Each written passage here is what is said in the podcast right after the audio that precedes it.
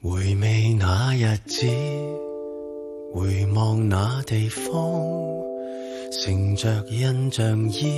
稀，想听你讲，团聚那盛景，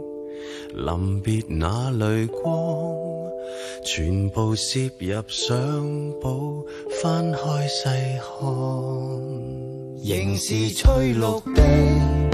常做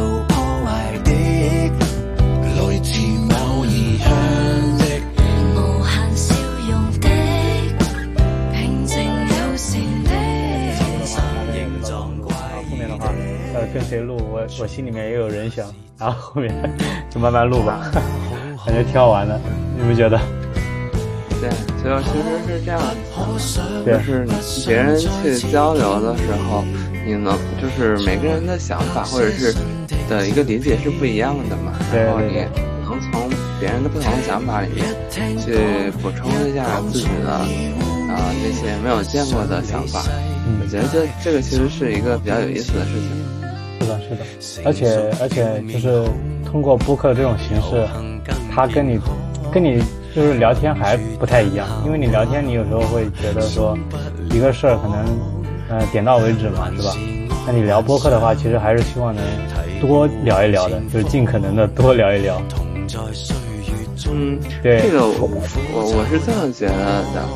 就是嗯、呃平常聊天的话其实是有互动的，播客的话，它其实是那个一般的播客来说，可能是一个单向的一个输出嘛。但是啊如果是类似于聊天型的博客的话，那其实本质上就是让嗯让参与的人就是嗯、呃去感受聊天的一种氛围吧。对因为对很多东西它其实是从聊天的，就是因为你毕竟是单向输出，可能讲的东西它没有那么全面。然后如果有个人跟你一起去探讨这个问题的话，那你可能去看见一个事物的呃方面，你可能要要广一点。啊，其实还有一方面就是你一个人，你有时候懒得聊，你你 如果有个人跟你配合，你就会有这个这个表达欲了，对吧？嗯，对对对，当然这个前提就是，嗯，你可能对方或者你自己要花这个时间和精力成本。嗯，对对，但我觉得这个问题也倒不大吧，就只要你找到这个呃可以愿意和你一起聊的，我觉得这个花这个时间应该都还是值得的。我不知道你怎么看？嗯，我是这么觉得的。对，其实人嘛，他肯定都是有表达欲的，就是，嗯、还有一个就是，其实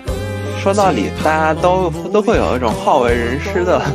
这 这种冲动嘛。其实说句实话是这样的，就是因为毕竟两件事情嘛，一个就是你想把你的思想去灌输给别人，然后这个是一一件你你觉得有成就感的事情嘛。第二个呢，其实是这也就是一个马洛斯的那个精神需求嘛，就是最高的那个精神需求，就是你的你的东西被别人认同，你会觉得快乐马斯洛。啊。马斯洛，我记错了，不好意思。问题不大啊。那那我们就按照我之前我们就定了一个大概的一个思路，我们聊一聊呗。啊，可以啊啊。，首先就是第一个，我们就是聊一聊我们呃平常可能大大多数感觉到这个焦虑它的一个来源。然后啊、呃你当时是这么说的，就是你可能说呃有两点嘛，是吧？第一点是说呃目标自己的目标和自己的能力不匹配，然后很多时候呢，我们也会过低的就是预估这个目标的难度，然后同时过高的高估了自己的能力，然后导致这种焦虑。那那首先第一点，你结合这个自身，或者说结合你呃平常看到的这个东西，你能举一个例子吗？就比如说你看到谁是属于这种情况，或者哪一类人会是这种情况？我觉得这个东西，你比如说吧，啊、那比如说我们经常会定一个目标，叫做什么呢？叫做叫做我明天，就是说啊，我假如说就是说我我今年要干什么干干什么，对吧？我们经常会定一个年度目标，对吧？对，然后啊，然后这公种 司公司好像都这么干啊。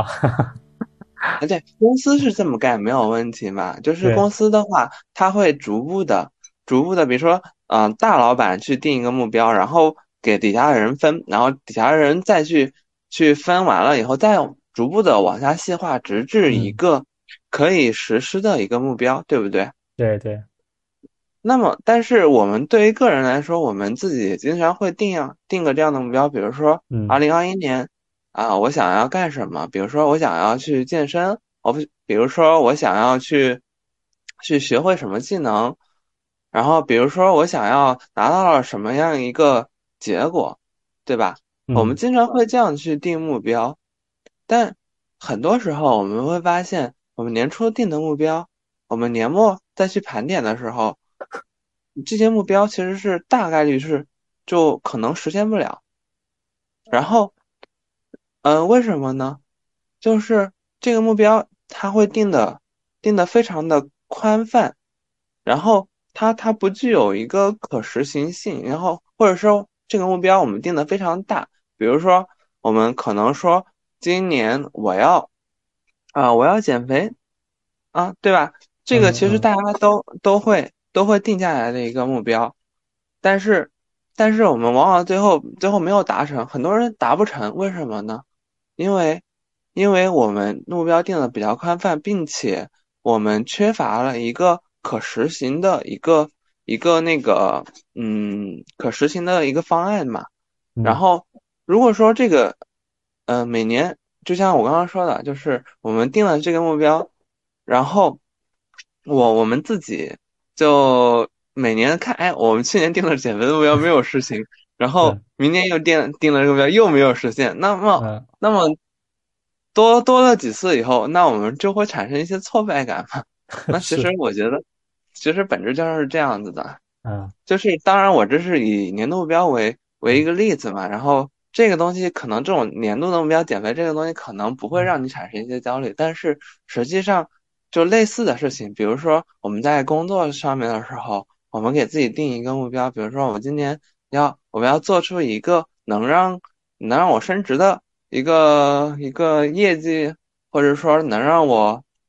嗯、能让我那个什么。呃，让大家对我刮目相看的一个什么工作嘛。但我们经常会这么定，然后最后，完，然后我们投入了很多精力在这里面，然后但是我们最后可能没有收获到的，收获到一些我们想要的结果。长此，然后但是呢，我们看到了别人获得了成功，然后我们就会质疑自己，为什么我们投入了那么多精力，我们没有达到我们想要的那个结结果呢？你说是不是？嗯，哎，那那比如说你自己的话，你会呃，就是说按照给自己定目标的呃形式来规定这一年要怎么做，要怎么做吗？就是很明确的目标，就比如说你刚才说的嘛，要么什么，比如说减肥，比如说升职加薪，你会定这种很很具体的目标吗？这个其实在我意义理解为，它不是一个具体的目标，它更像是更像啊是我们对未来的一个期望吧。啊。我觉得这个期望和具体的目标是是有区别的，就是我认为具体的目标它是可以量化的，就好像自比如说你站在一个公司的角度说说我们定一个目标，我们这个目标应该是可以量化，比如说我们今年要要营收多少钱，这个是个可以量化的东西，它它才嗯才能叫做目标。嗯。不，能被量化的东西，它它只能叫做一个美好的 愿景。对 对对，哎，那那那你会呃喜欢把这种这种东西呃变得可量化嘛？就像公司那样？嗯，看看情况吧。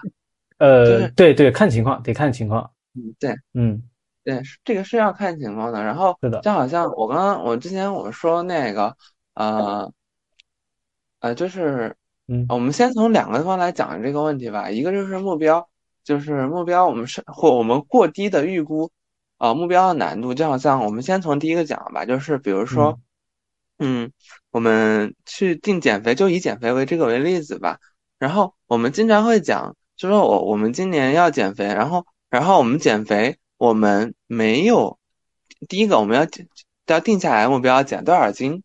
怎么样去做，怎么样去落实，嗯落实到每一个每一个组成部分。比如说你要练呃练胸练腿，然后呃心肺的耐力。这些东西它就是你要给它逐步的细化到你到你你要练的那些动作，以及你每周的健身计划嘛。但是我们定目标的时候，我们就可可能就想着想着减肥，哎，它它它应该就是一个就是一个事情。但是如果说我们把它具体的量化到到要可落实的细节的时候，那我们就会发现，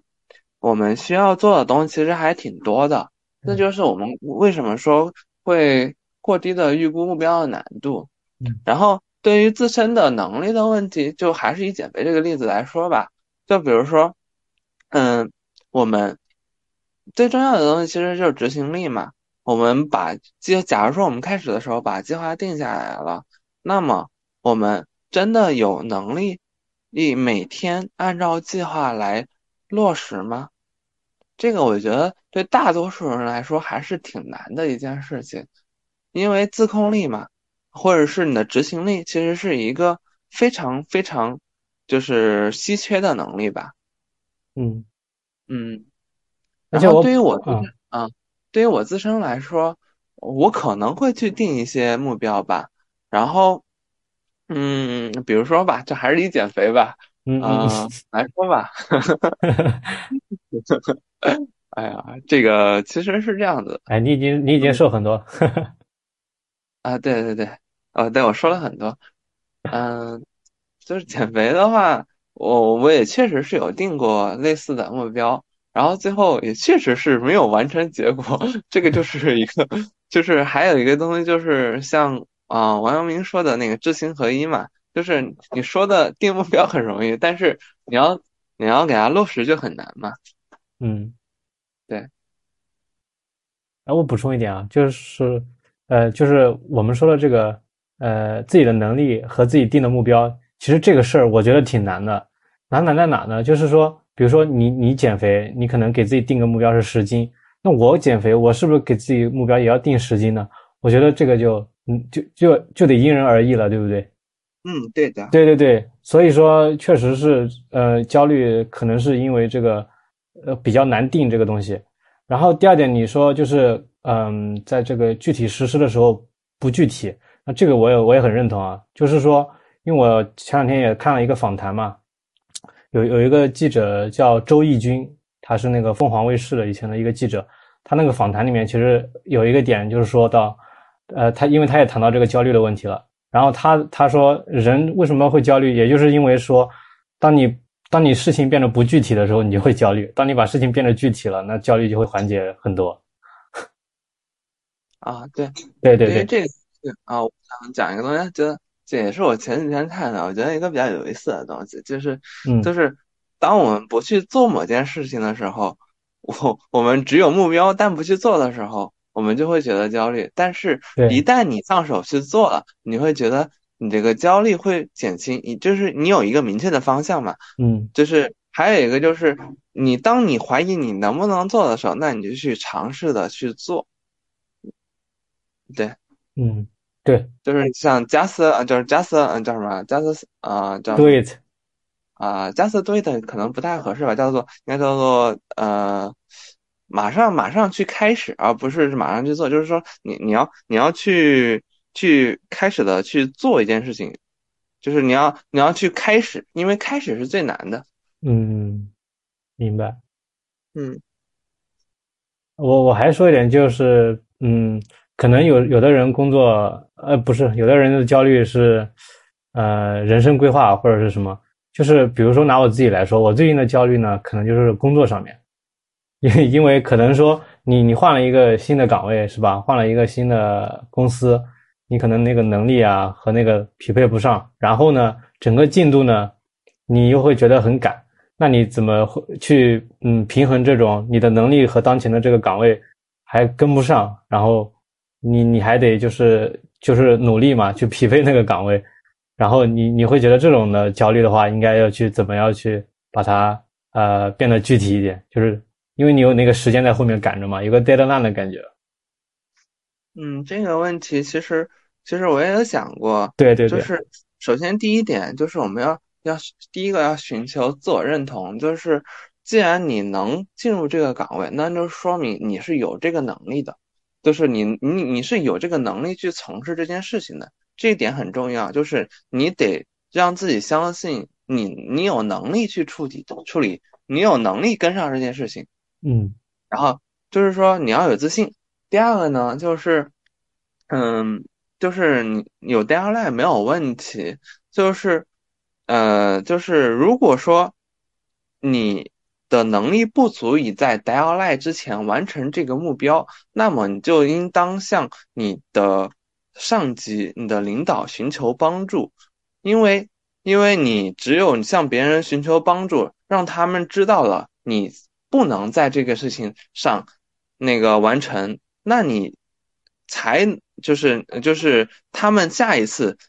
就会去重新评估这个 deadline 是否合理。而不是说这个 deadline 定下来了，咱们他那个 deadline 就是合理的。第三个就是，嗯，第三个就是就是那个，嗯，就是你要寻求帮助嘛，也是在第二里面说了，就是当你完成完不成一些事情的时候，你就得承认自己也确实是能力不足，然后这个时候我们要向别人寻求帮助。明白。这个事情其实其实。很有意思啊，就是我们有的时候觉得自己 就是向别觉得向别人寻求帮助是一个非常难堪的事情，但实际上来说，嗯，向别人寻，当你没有没有能力寻求啊做一件事情的时候，向别人寻求帮助是其实是成长最快的一个时候。是的，对你这一点我我我也有体会，就是说，可能你在那里憋着自己憋着自己还难受，然后事情呢还没有得到有效的解决。所以有时候你可能得放下自己的所谓的这种啊身段或者所谓的面子，对吧？去向别人去讨教，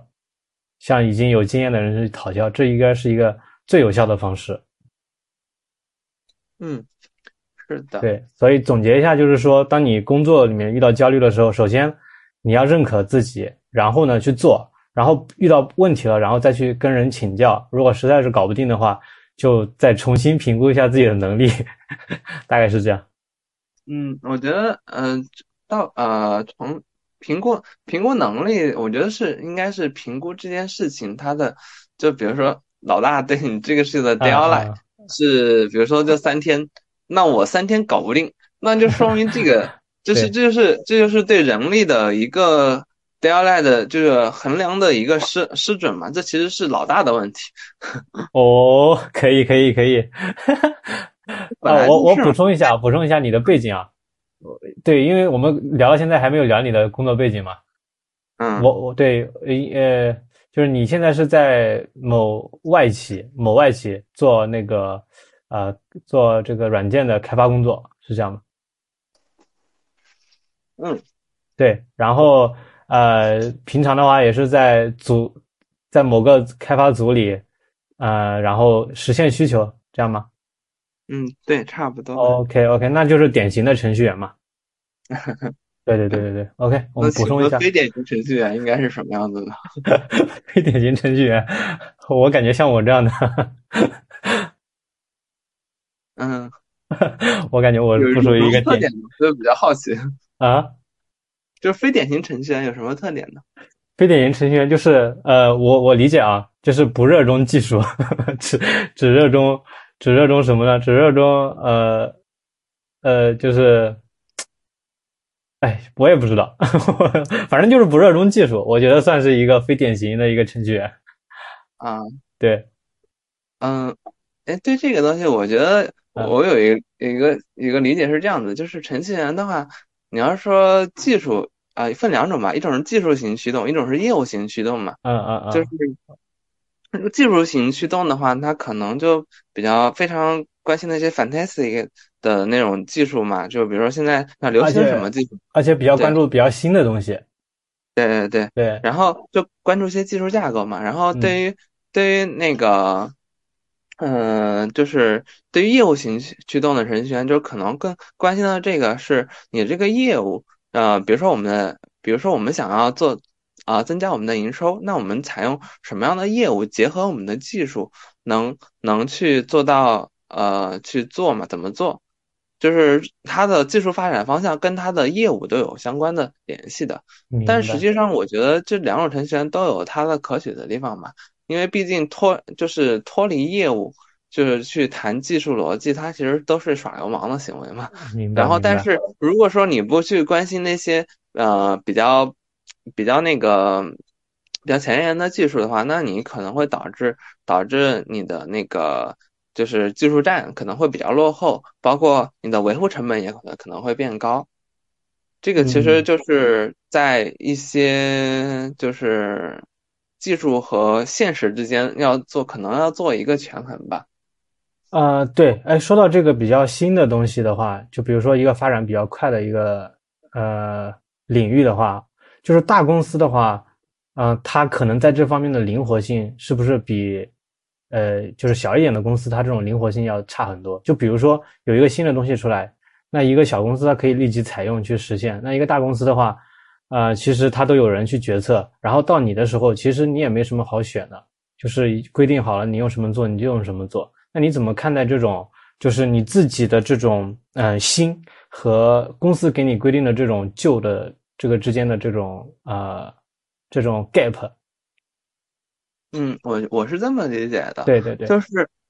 就是你说小公司，它它那个可能有新技术就能用上，大公司可能因为有一些有一些历史的问题，比如说我们我们线上服务的代码都是可能是一七一八年写的，就是它你对于现在来说，可能也过了三年了吧？那那呃，这种肯定是有历史包袱的。那么这种历史包袱，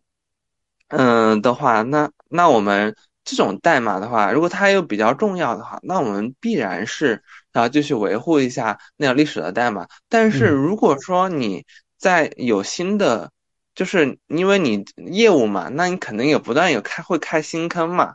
然后在开新坑的时候，你可以去尝试去使用新的技术来来进行开发。啊，我们现在大概也是这样子，就是包括我们现在。嗯，对，包括我们现在也在升那个 Python Python 三点一零，因为 Python 三点一零引入了一个比较新的特性，叫做叫做那个 switch，那就是呃 switch 和和就是那个机制嘛，就是因为 Python 之前是没有引入 switch 的机制的嘛，然后但是因为三点一零它又比较新，我们其实是很怕很怕它是会有一些其他的其他的一些隐患的，所以我们就尽量就没有在线上。线上的去使用这个技术，我们就会在使用先先给它在一些嗯不是很重要的场景下去进行尝试。如果说它在它在那个嗯这些场景上能能完全胜任的话，那我们会逐步的考虑把它引入线上的就线上比较重要的场景。那实际上就是说大公司它的。它的试错成本会比较高，所以对新技术来说会比较谨慎，但也是会同样也会拥抱一些新技术。也就是说，它先从先从边缘业务开始用起，边缘业务没有问题，再逐步引入引入呃就主要业务。对于你说小公司会会使用一些新技术，我觉得是这样子。如果如果小小公司，它毕竟它对于对于那个呃技术的积累肯定是不如大公司的那么完善嘛。那么，如果说你在同样使用老的技术的话，那你的呃在技术储备上面肯定是不如的。那还不如去考虑去使用一些新的技术，大家都又处于一个相同的一个起跑线来。如果小公司用新技术用的好，那它是甚至还可以完成一个在新的基础上的一个弯道超车嘛？这是我对它的这么一个理解吧。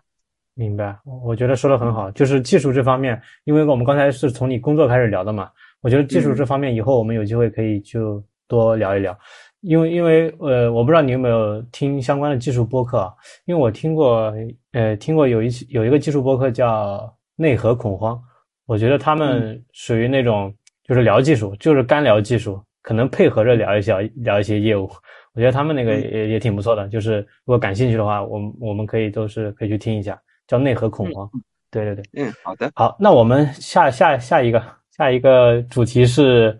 我们刚才聊了焦虑，然后我们现在聊一下信息，就是也是一个主题嘛。现在这个信息海量的信息，呃，然后面对这个海量信息，你当时是这么说的，你说我们这个有限的生命是必然没有办法去应对这个无穷发展的，我们就是挑选一些我们感兴趣的方向即可，就是说，呃。因为其实什么道理都懂，对吧？但是就可能说每个人这个感兴趣的东西，我觉得在今天来说其实是挺缺乏的、挺匮乏的一个东西，就是比较珍贵的一个东西，就是感兴趣的东西。就是你会去建议别人，如果还想去找这种所谓的感兴趣的话，你会建议他们怎么样去开始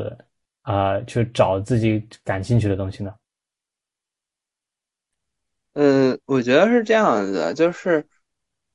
多去多去尝试吧。就是你 对这个东西就是兴趣的这个东西，本来不就是你去接触它，然后嗯你才能知道它你是不是喜欢它嘛？对对，然后你说，嗯，兴趣，然后剩下的，比如说吧，嗯呃，以技术或者是以生活为例子吧，就比如嗯说，嗯比如说我们在 B 站上面刷到一个别人说画画的，嗯那那我们哎觉得这个很有意思，然后那我们就投入一些小的成本，比如说，嗯、比如说我们去就是跟着跟着 B 站上面那些视频，然后去呃去学一学。如果真的觉得觉得我对这个东西感兴趣，我们再逐步再投入更多的成本在上面。实际上，也就是我们之前说，呃，它在工程领域上不就是说你以最小的代成本去试错，然后如果你觉得这个试错就呃也也也也叫做快速失败吧。就是说你去呃用最小的最快的结果，然后来知道它是不是会成功。然后如果你觉得它可能在最好的时间段它成功了，那我们再继续投入更多的时间成本嘛。大概是我是觉得是这么一个理念吧。啊，明白。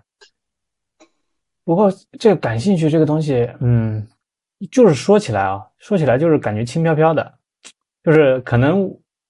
我不知道别人是怎么想，就是呃呃，比如说一个人他他去找一个所谓感兴趣的东西，然后他他现在当前的这个条件啊，或者其他的一些环境什么的不允许他这么做，嗯，能大概理解这个，就是那他这个兴趣对他来说就很轻飘飘的。那你觉得如果是这种情况，那应该怎么办？放弃啊？就是说，可能兴趣对这个人来说没那么重要。不是呀、我是觉得，既然你都接受都没有条件去实施这个兴趣，那还叫兴趣吗？啊，那个不，那只能叫做叫做你对他的一个美好的向往和愿望。啊，愿望，明白。OK，好，第二第二点就是说，呃，你你也提到，就是说，呃，知识的发展都是渐进的，有时候也是迂回的。然后很多时候我们不明白的不是知识，而是对一些呃既有事物的新的一些解释。然后，如果我们人在对这个全貌不了解的情况下，就很容易被新的东西带入到求知的泥沼。就是简单来说，就是嗯，新的东西很多。我们如果对一个东西没有一个好的把握的时候，就很容易被这带一下，那带一下，是不是这个意思？啊，对，对对对。哎，那你觉得，嗯，现在有什么这种所谓的新的东西？呃，是因为我们不太了解，所以才才不知道的。那比如说元宇宙，对哦，比如说元宇宙，对对，很好的例子。就那像这种东西，元宇宙好像没人知道它是啥。对，因为它是一个概念嘛，就是概念它是一个名词嘛，就是名词必生必然是它有一个一个解释，就是它它首先我们认识一个东西，技术或者是名词，它不会凭空出现，对吧？既然不会凭空出现，那既然那必然是对原有或者是已经存在的一些事物的一个解释或者是扩充。嗯或者是为了解释，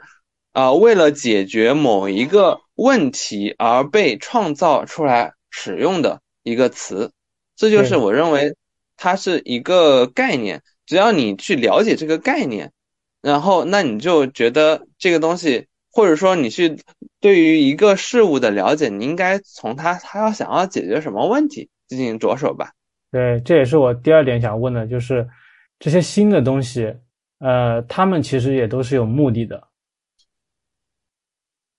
那这些这么多新的东西，对吧？我们不可能都去了解一下它的这个目的是什么。那这个还是要有一有一个所谓的分辨的东西在在其中，才能真的帮助我们，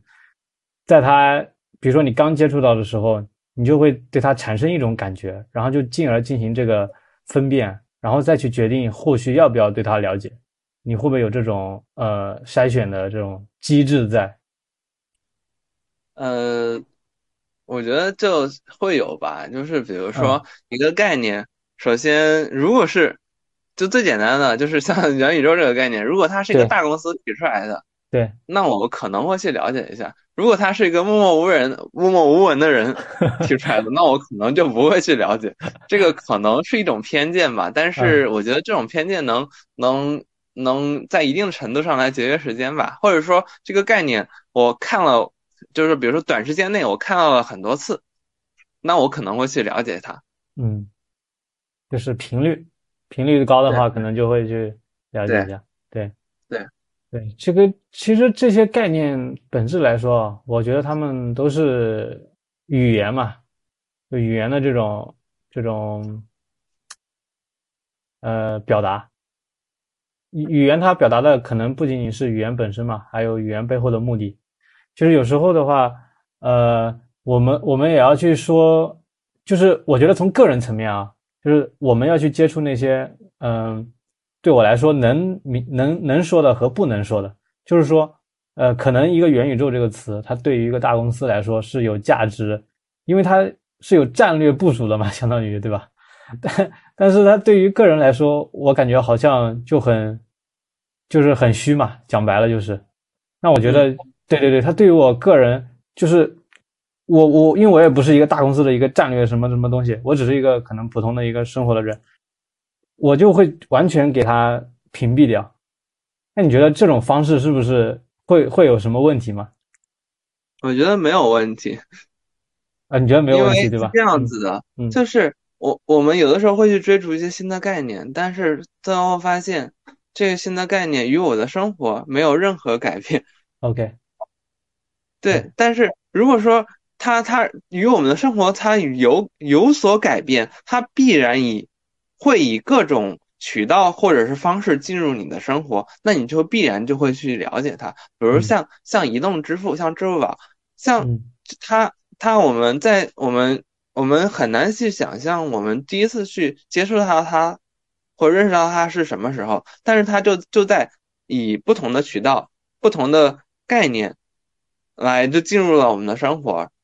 就连你说我们县城或者是我们的家里面这种，就比如说远小一点的地方，我们都能很很方便的去接触到移动支付这种方式，那就说明移动支付它是真的是能改变你生活的一种名词。明白。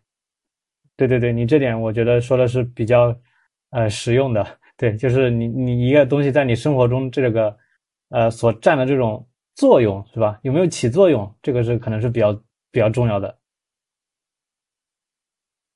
嗯呃，对，然后那第二点，我们就是聊聊这个关于呃新的东西。然后下一点呢，下下一个我们要聊的是呃获取信息的这个渠道。嗯，对，信呃，你当时是主要提到了呃我们获取的这个信息源，以及我们获得了这个信息源之后，我们怎么样去系统学习它，以及要学到什么程度。对嗯你对于这个是大概是看法是一个什么样的？就比如说，我们现在真的要去呃去探究这个元宇宙了啊，我就举个例子啊，那你觉得你会会把它了解到，会通过什么样的途径去了解它？然后呢，会把它了解到一个什么程度？就是如果你现在作为一个呃，你作为一个什么呢？作为一个嗯，就是行业的这种研究者，，OK，对对对，呃，那我举两个例子吧，就是一个是我作为行业研究者，或者是我作为一个普通人，我以两个方面去聊聊这个问题。OK 那好。OK，嗯。如果如果说我是一个行业研究者，比如说我是正好是处于这个行业，那我首先如果说我在这个行业里面出现了一个新的名词，比如说元宇宙，对，那那我就非常好奇这个这个词是什么意思呢？那我们最开始的时候，我们是不是最简单的？那我们去搜索一下，就最简单的，我们去搜索引擎来搜进行对它进行一个搜索，然后嗯，搜索，然后我们比比如说像像维基百科或者是百度百科这种，我们可以在它的第一第一阶段来知道它它到底是什么，然后呃，我们大概对它有一个大概的概念了，然后呢，我们也然后我们就可以可以去看一些，比如说相关权威一点的，或者是它谁是谁定义了这个词的那个。呃的内容源，然后我们再去去它定义这个词的内容源上面去寻找它相关的一个出版读物，比如说，嗯，当然了，这个像元宇宙这个可能会比较新，那那我们它它它是一个商业概念嘛，它可能比较新，那我们就可以去尝试去向他提出这个概念的 Facebook 去去看看它它到底要解决什么问题。比如说元宇宙，它想要解决的是什么呢？就是，嗯，就是像在疫情时代的时候，我们无法面对面进行沟通，那么我们是不是有一种方式能能让它能解决这个问题？那我们所以 Facebook 提出了元宇宙这个概念，这个有点像像那个溯源论吧，就是说任何问题它都是有有去找到它的源头，知道它的源头。你就能知道它要往呃要要往哪边去嘛，大概是这么一个意思。如果说，呃，如果说你对这个问题还有更多的兴趣的话，那你就因为像它 Facebook 必然呃提出元宇宙这个概念，它必然会邀请这个呃开发者或者是行业的行业的从事人员去办一些会议，或者是呃。或者是那个论坛之类的东西，像由 Facebook 的办的这种会议或论坛，你可以去申请注册，并且并且去参与进来。我觉得这是如果说你作为一个行业行业从事者，你是可以这么干的。然后，如果是作为一个普通人的话，那那假如说，哎，我今天听到元宇宙这个东东西，那我们同样的东西就是，我们可能。会去想去去了解它是什么，第一步也是一样的。那我们去百度百科或者是维基百科这样的一个一个百科类的渠道，知道它它是一个什么词，它是为了解决什么问题出现的。然后呢，嗯，然后我们要作为一个普通人，我们可能会更关注的是它有什么用，它会怎以以什么样的方式介入我们的生活。那我们就会去看，就是呃，这个东西它它它会以什么样的媒介来介入？比如说像它这种可能需要 VR 设备，那我们现在去购入 VR 设备，这个成本高不高呀？什么之类的？明白。对你这个说的，我我觉得我很认同啊。就是对于普通人来说，我觉得这个可能更有意义一点。嗯，就是对，就是你刚刚说了嘛，呃，我我们要去想想去设想它会以什么样的方式来进入我们的生活，以及我们可能要付出的这些呃努力也好，代价也好，我们都要去衡量它。我觉得这个是可能更具有参考意义的一个一个一个东西。呃，OK，那我还想问一下，就是说，因为我们现在这个我们都是互联网时代嘛，是吧？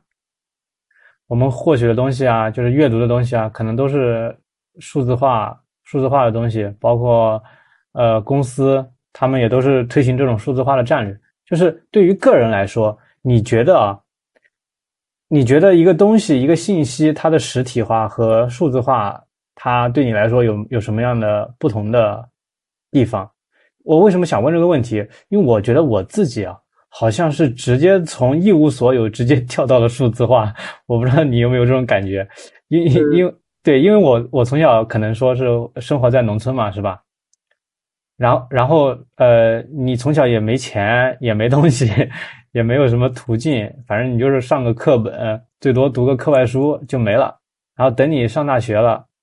突然智能手机啊，这个互联网全起来了，就是你没有那个中间的那个过渡，就直接到了数字化。所以呃，对于我目前来说。其实我会对数字化的东西都还是有一点这种保留的，我还是会倾向于，呃，接触一个东西的时候，还会把实体放在一个比较重要的一个一个一个地位。我不知道你是怎么看这件事的。我想问两问一个问题啊，就是你说的数字化的对立面是什么呢？呃就是就是你说实体化，实体化是指信息、图书、行为，还是指什么？呃，我我觉得最简单的就是媒介，媒介信息就是我们那个图文是吧？图文呃音乐、电影这种这种媒介信息，它的一个存储。就比如说音乐，可能在八九十年代的时候肯定没有互联网，然后那时候是怎么听的呢？它是可能是通过磁带、通过 CD 来去来去获取的。那今天的话，我们都是流媒体嘛，嗯，是？吧？而且今而而且今天的话，呃，我们以前是，呃，就拿电脑来说，我们以前是个人电脑，那现在就是个人电脑逐渐的轻便，甚至以后都是变成云化的这种可能。我们现在，比如说我现在跑代码，我都不会再想着用一个主机去跑，而是直接去找一个云服务器来跑，就是呃，越来的越轻量，越来的越数字化，越我们越来越不可见嘛。嗯对对对，我想表达的就是这种，你个人还是立足于个人，你去怎么样去、对，怎么样去维护自己的所谓这种信息，你就是因为这些信息跟你有关嘛，是吧？你你天天都是和他们这个呃呃去沟通，那你就会怎么样去呃去去面对这种信息的实体，或者说信息的数字化？，OK，对对对，呃、对于那些泛娱乐，哦我觉得几个东西吧，一个是啊属于叫泛娱乐化的东西，一个嗯一种呢叫做叫做就是信息知识类的东西吧。我觉得嗯这个两个的对待的区别其实是有一定的差异的。就是比如说对于泛娱乐化的东西，嗯、我们可能会去，比如说你像像音乐唱片这种东西，呃，我觉得我们可能也会去买一些唱片去存储下来，然后去让它去播放，呃，去播放或者是倒带，比如说类似啊，就是像以前的以前的那个那个就是唱片机还是什么，就是就那个卡带的那种叫什么来着？我都就是黑胶或者磁带，啊，对，就是磁带，卡带也对了卡带也对。对了，对，对对对对，它都嗯有那种倒带的概念嘛。那实际上，我包括你像现在的话，我们去点的话，那其实就是网上去点的话，那我们可以很方便的去调整它的一个到哪到定位。我觉得对这个事情呢，我的理解是这样子的，这对于呃，就是怎么方便怎么来，怎么习惯怎么来，就是呃，首先啊，就是这些东西它它确实像呃信息就是泛娱乐的话信泛娱乐化的东西，它它那个信息化以后，我们就没有必要去带很多唱片，然后或者是办呃或者是什么东西想听什么的时候都能都能用心去听，对吧？都能随时去听。但是呢，呃，这就是它信息化所带来的方便捷程度嘛。然后对于我对于那些实体化的东西，我觉得是这样的，就是有的时候，有的时候我们不是没有选择。而是选择太多。对于实体化的东西，那它选择会少一点，那我们可能会投入更多的精力或投入更多的心情在这上面。比如说，我有一个磁带，呃，我给它放，我反反复复就来这一首歌，那我们可能会从这个歌里面能能体会到不同的心境或者感觉。而对于那些网络上的东西，可能一首歌我们听过了，可能也就听过了。我觉得是这么理解啊，但是这个嗯可能跟不同的人、不同的的理呃不同的心境有关。是的，我觉得这两者东西它并不是一个，并不是一个相互，呃，就目前来说，它不是一个替换的关系，而是一个一个相互陪伴的关系。明白，是一种伴随的，就是可能说你呃今天想这样，明天想那样，你对可能面对 A 物品的时候是那样，然后 B 的时候你又是这样，因为 A 和 B 它可能一个是泛娱乐，一个是对你来说可能是知识，是吧？他们都不一样，明白？那你会想过，嗯，就是你你在用这些东西的时候，你会想一些，呃就是有的没的，比如说，呃，它背后的东西，就比如说啊，你你举个简单例子，就是说你可能去租一个亚马逊的服务器，是吧？呃，因为我们知道数就是所谓的这种数字化之后，呃呃，整个它这种东西都是要不停的运转嘛。可我我我如果是自己有一台电脑，那我用的时候我就开，不用的时候就关。那如果我去租一台服务器的话，那就意味着它二十四小时的都得不停的运转，那嗯你会不会觉得这种东西这种运转，呃，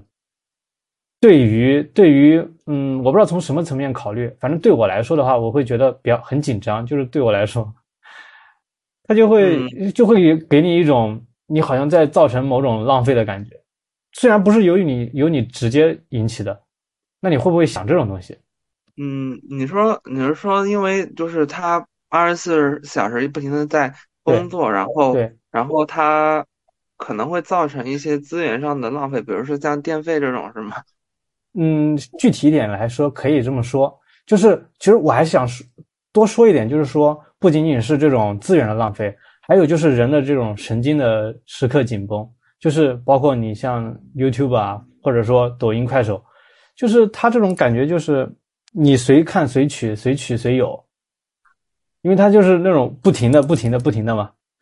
就是就是它的对它这种底层就是由于数字化带来的，因为实现了数字化。才会让这些东西成为可能。对，我想我想问的就是说，嗯，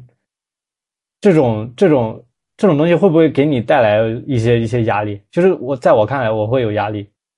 我会去因为因为这件事情就会比较抗拒数字化的东西。嗯，你的压力来源是什么呢？呃，我我会我会感觉他们会反过来，嗯，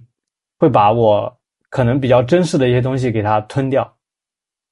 呃，你指的吞掉的意思是说，就是说，呃、就比如说你刚才，你啊你刚才你刚才比如呃说了举了一个例子，就是说你可能听一个磁带对吧？你反来倒来翻来倒去的就听那一首歌，你会觉得很好。呃，那如果都是以数字化的形式，那以后这种这种这种东西好像就不会存在的可能性就很小了，因为你从一开始就没有。就不知道什么东西是好的，就一就一下子就冲到了那个浪浪里面去了。嗯，啊，我觉得是这样子的，这其实这个东西是在于什么呢？就是决策成本的问题，就是因为我们在网上，我们我们去听音乐，我们决策成本是非常低的。然后，但是如果说我们去买一本书，那我们决策成本是非常高的。就是，呃，如果说我们当我们决策成本比较低的时候，我们会有更多的时间去去寻找那些那些我们嗯觉得好的东西。这实际上在推荐系统里面就有两个场景，一种是电影推荐，一种是短视频推荐。对于电影推荐来说，我们可能它其实是一个决策成本比较高的地方，我们会花一段时间去选择。去决定我们接下来两个小时的时间会投入哪里，但是对于短视频来说，我们可能也就几分钟，或者是或者是几秒钟，我们也就过去了。我们这这两种场景是有区别的，就是也就是说，对于那些呃决策成本比较高的情况下，那我们可能会多，就是我们的选择可能就会变得谨慎起来。对于对于那些决策成本比较低的场景，我们的选择会变得随意。但是我们我始终相信一点，就是好的东西它终究是好的，它不会随着你的决策成本变高或变低，它就会被埋没。它只有只是它可能会会会会时间比较，就是它你发现它的时间可能会比较长，我是这么理解的。但同样的道理，因为你说购买书的这个场景的话，那啊、呃，或者是我们有个唱片这个场景，那我如果说我们花了很久的时间，我们挑了一个我们不喜欢的东西，那我们把它给它扔掉，那我们是因为我们决策成本高高了不舍得让它扔掉呢，还是说我们喜欢它而扔掉呢？啊不不不去扔掉它呢？我我可能逻辑上可能说的有点没关系，不通没关系，因为但是我觉得这个实际上是一个决策成本的问题啊。你觉得是一个决策的选择的一个问题？是一个决策成本，就是说，嗯、当决策成本高的时候，我们必然会重视，必然会重视那个呃我们所选择的东西。当决策成本低的时候，我们必然会会忽略掉一些东西。对对，但呃，但你有没有想过，就是呃，决策成本高和低，它的原因是什么？就是为什么一件东西对我来说，嗯，它高或者低，可能是因为喜欢或者不喜欢，对吧？呃，我觉得是可能这个跟你的场景有关系，因为你就像我就像我刚才说的，就是你在你在那个去看选择一部电影的时候，跟你去选择一个短视频的时候，你的决策成你的决策的的情况是完全不一样的。也许你都喜欢喜剧，但是你去选喜剧喜剧电影，跟你选喜剧短视频的呃标准也是不一样的。哦，明白。所以这个东西得分场景。对对，比如说，呃，我想要想要一本书，那么，那么我去书店买，跟我在网上去选电子书，那其实也是有区别的。嗯，对，我觉得这个是跟场景有关系。OK，我们最后我们先聊着聊着就聊到推荐系统上了。因为我本身就做推荐系统的嘛。OK，后哎，所以哦，明白。哎，那你现在现在的这个工作还涉及推荐吗？我我几乎就是全站吧，就是推荐系统全链路我都有参与。OK OK，但是我我不得不说，我不得不说，推荐系统对我这种人 感觉是失效的。嗯，我觉得其实我觉得是这样子的啊，就是嗯推荐系统本呃本质上它就是要建立就要建立物品和人的一个链接嘛，对对吧？对我们把它理解为理解为推荐系统，它就是一个函数，想要想要找到在试试定场景下对应的人对应的物，我们把它可以理解为推荐系统是这么一个函数。所以说，呃，对于对于一个人来说，一个好的推荐系统，它能在对的时间给你对的给对的人以对的物，但实际上很多时候我们的推荐系统没有那么好，所以我们推荐系统会经常会出什么东西呢？一个就是现在最流行的东西，现在大家最最热门的东西，以及就是呃，以及一些由于商业上的一些一些那个呃考虑而给你出的一些东西。嗯呃，实际上，包括在我们推荐系统，在我们的推荐系统里面，这这这三类的东西，它出现的比率会非常高，可能就大概在百分之七十左右，剩下百分之三十可能都不到才是个性化推荐。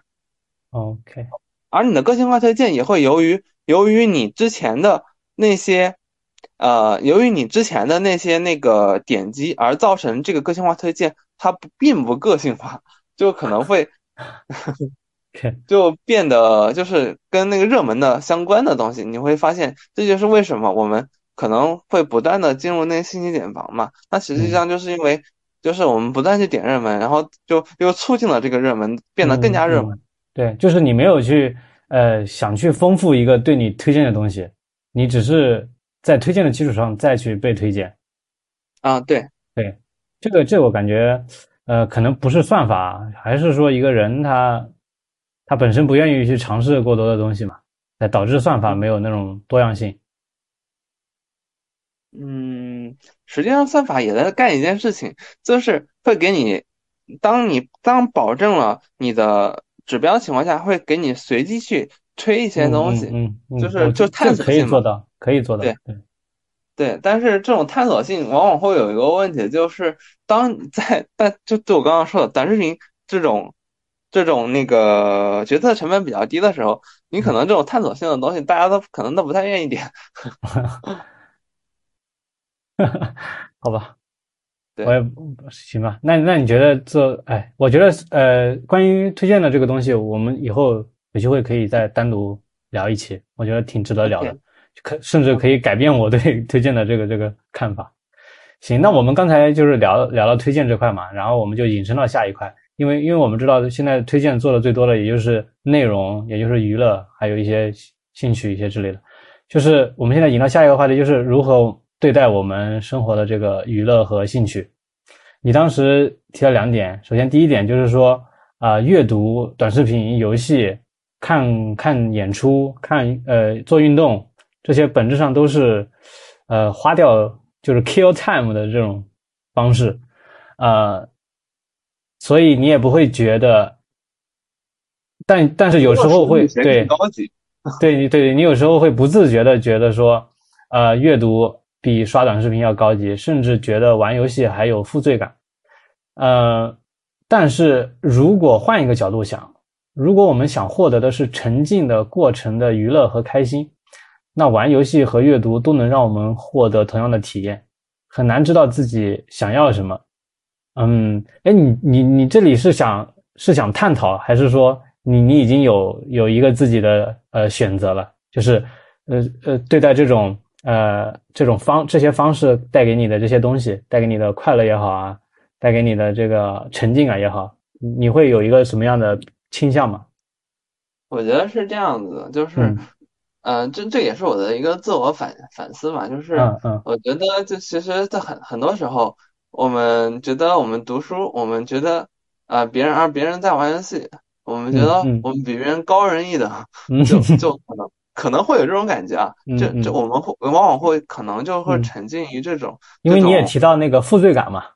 对对对，对对对，那实际上，实际上呢，这两者的区别是什么呢？就包括我们，比如说我们去看看小说、看故嗯。事，我们呃，我们从小说或故事里面，我们获得了什么呢？嗯然后包括我们从我们从玩游戏里面，我们获得了什么呢？我们都是把一段时间给它投入进去了，然后，然后如果说我们没有任何的获得，那么这两者本质上我们都没有，这我觉得这个都没有区别。啊，为什么？呃读书我们可能会有会觉得比人高一点呢？我觉得可能是源于一种东西叫做获得感，那就是我们去读了一个东西，读了书，然后我们觉得我读书了，然后我们从这个书里面获得了一些知识，或者是思想，或者是什么其他的东西，我们会会沉浸于这种虚假的获得感，然后从我让我们觉得我比别人多懂了一些东西，然后这这个东西才是才是那个我们觉得我们读书这件事情比别人更高级，比其他的娱乐、其他的那些刷短视频更高级的一个原因吧。我猜测啊，我觉得是这么一个理解。但嗯是实际上，嗯、有一个问题就是，我们是，我们很多时候是我们觉得我们获得了，我们懂了，但实际上让你去真正的去做的时候，那你会发现你其实不懂，你其实不会做。包括我们有知乎上有个问题叫做，我们读了那么多书，但我们很多年后我们不记得那些书里面的东西，那我们读书的意义是什么？很多人的回答就是说，就是说读书它它它那个，嗯，能帮你改变一些什么东什么东西，但实际上我觉得是读书的时候，你你参与了一些思考，你从这些思考里面获得了一些东西，而不是你从那些书里面获得的东西给你的一些虚假的成就感。而而是最重要的是，你去思考了这本书里面的东西，然后并且你根据这些东西融入到你的生活方式里面，你去去做这些事情，然后你获得了成长，这是我觉得读书的读书的一个一个好处吧。然后，但同样的道理，你把这个东西放到游戏里面，我们假如说有的人现在大家会可能就是游戏里面我们获得了什么呢？获得了也有可能。呃，我们能从游戏里面获得一些历史人文啊，这都有可能，也有可能我们从历游戏里面获得了与别人的一个社交，我觉得，呃，这都是有可能的。呃，我我所反对的东西叫做读书比其他人高级，比其他的呃娱乐方式更高级。我所赞同的就是，你无论是什么事情，你如果能从上能从里面。获得一些你自己的想法或理解，或者是是呃，或者是社交社交货币也行，这些你都不，只要你有所获得，你就不不必要有一些负罪感。然后呃，是这样的，就是你如果是只读书，不没有没有什么没有什么其他的。或成长或者获得的话，那我觉得去